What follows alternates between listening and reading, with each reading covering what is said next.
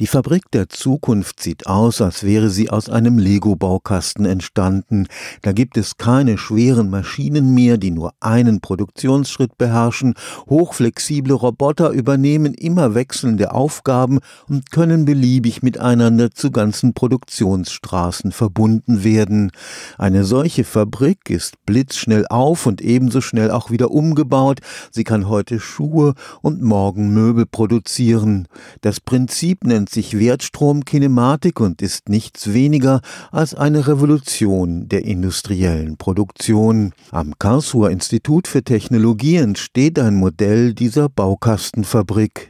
Die unter dem Stichwort Industrie 4.0 vorangetriebene Digitalisierung erlaubt auch in der Massenfertigung ein für jeden Kunden individuell konfiguriertes Produkt. Der Punkt ist jetzt, dass der Informationsfluss, wie er in den letzten Jahren da aufgebaut wurde, der funktioniert, aber die Produktionsmaschinen, die dafür benötigt werden, die sind nicht dafür angepasst. Das ist unser Ansatz, dass wir uns überlegt haben, wie müssen denn eigentlich die Produktionsmaschinen aussehen, damit sie das eigentliche Potenzial von Industrie 4.0 wirklich erfassen können. Der Maschinenbauer Edgar Mühlbayer forscht am Institut für Produktionstechnik des KIT.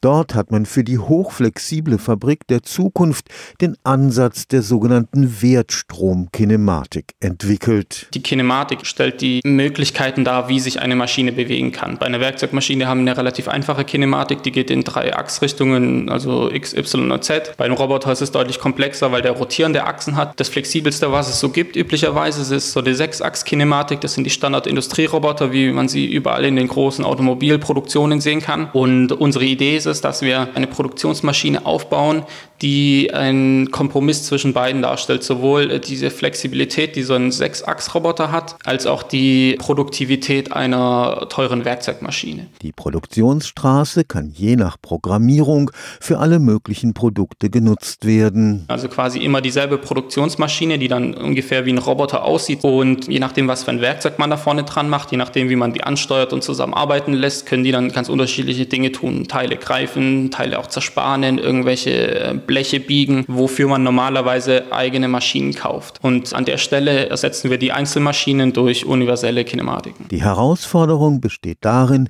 Präzision und Geschwindigkeit miteinander zu verbinden. Es sind ja relativ dünne, schlanke Arme, die so ein Roboter hat und gleichzeitig bewegt er sich mit sehr hohen Geschwindigkeiten. Das macht es schwierig, ihn sehr exakt und genau zu positionieren. Und an der Stelle setzen wir an, indem wir einen neuen Roboter entwickeln wollen, der durch verschiedene Optimierungsmaßnahmen deutlich höhere Genauigkeiten erreichen kann, deutlich höhere Kräfte aushalten kann. Und ein Kernaspekt dieser Idee ist es auch, dass die Kinematiken sich mechanisch zusammenschalten können. Das heißt, ich verbinde zum Beispiel zwei oder auch mehrere miteinander und erhöhe dadurch die Gesamtsteifigkeit des Systems. Und an dieses Gesamtsystem aus mehreren Kinematiken kommt dann das Werkzeug zum Beispiel eine Frässpindel dran. Damit rückt der Traum von einer hochflexibel auf Nachfrage reagierenden Produktion in Reichweite. Durch die Zusammenschaltung mehrerer Roboter und auch das wieder trennen können wir die ganz flexibel an den Bedarf einer bestimmten Produktion anpassen.